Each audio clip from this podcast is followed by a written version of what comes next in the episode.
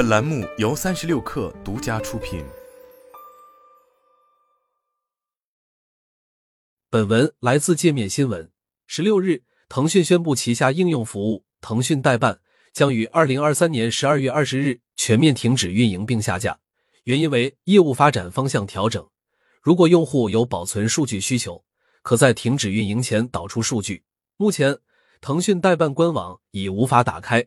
界面新闻记者测试使用腾讯代办微信小程序发现，根据页面指引，老用户选择数据导出并下载相应 ICS 格式日程档案文件后，可将当前的代办内容导出保存至本地。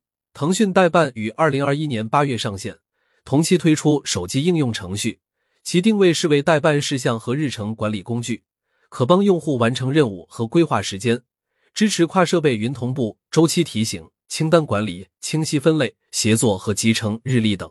腾讯代办下线背后是腾讯公司不断清退业务，业务瘦身。去年以来，腾讯陆续关停了多项业务，游戏等，包括网游《无限法则》、街头篮球、企鹅 FM、QQ 空间、花腾、WiFi 管家等。最新的业务关停消息发生于今年七月，在线音频平台企鹅 FM 发布下线公告，称由于业务调整，关闭用户注册及充值功能。并于九月六日正式停止运营。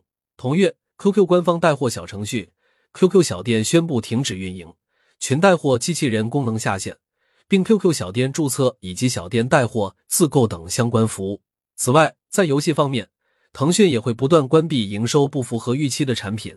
近期关停的游戏就有《妖精的尾巴》《魔导少年》《冒险岛二》《街头篮球》《疾风之刃》《无限法则》等。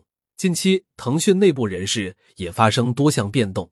十月十三日，腾讯内部发布人事任命，由腾讯副总裁曾宇兼任 IG 技术负责人，同时继续负责 PCG 技术线。